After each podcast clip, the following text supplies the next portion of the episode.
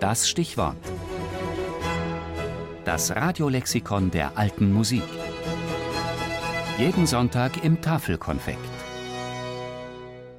Clément Jonquin, geboren 1485 in Châtellerault, gestorben 1558 in Paris, bedeutender französischer Komponist der Renaissance.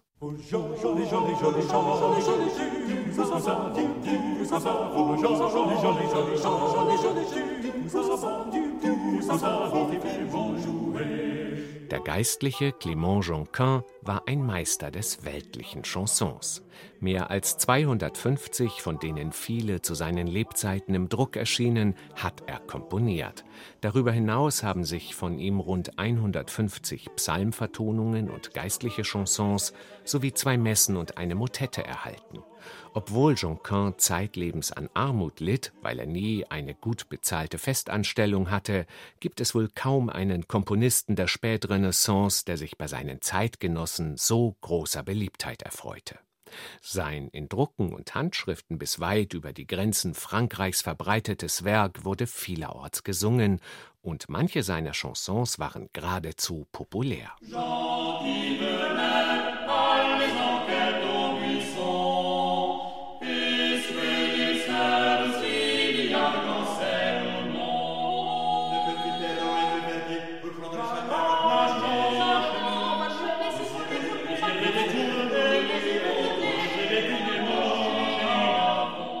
Clément Jonquin war ein Experte im Umgang mit rhythmischen Effekten, ein großer Könner des Kontrapunkts und vor allem ein Virtuose im Umgang mit den Texten.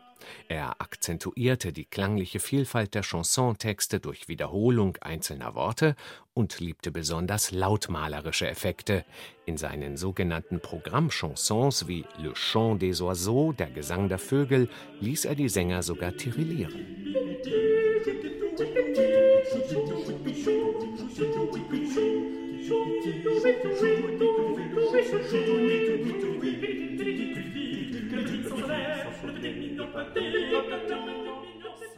Und in dem bis heute berühmten Chanson La Bataille, die Schlacht, über die Schlacht von Marignano, bei dem das französisch-venezianische Heer unter Franz I. 1515 die Schweizer schlug, imitieren die Sänger Waffenlärm, Hornsignale und Angriffsrufe.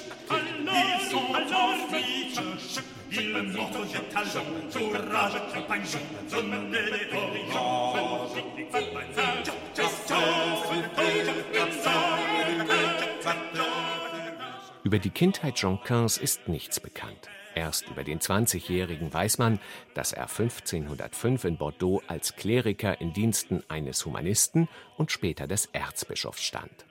Als der 1529 starb, ging er ohne Job und Gönner nach Anjou, wo sein Bruder lebte und er Kapellmeister in der dortigen Kathedrale werden konnte.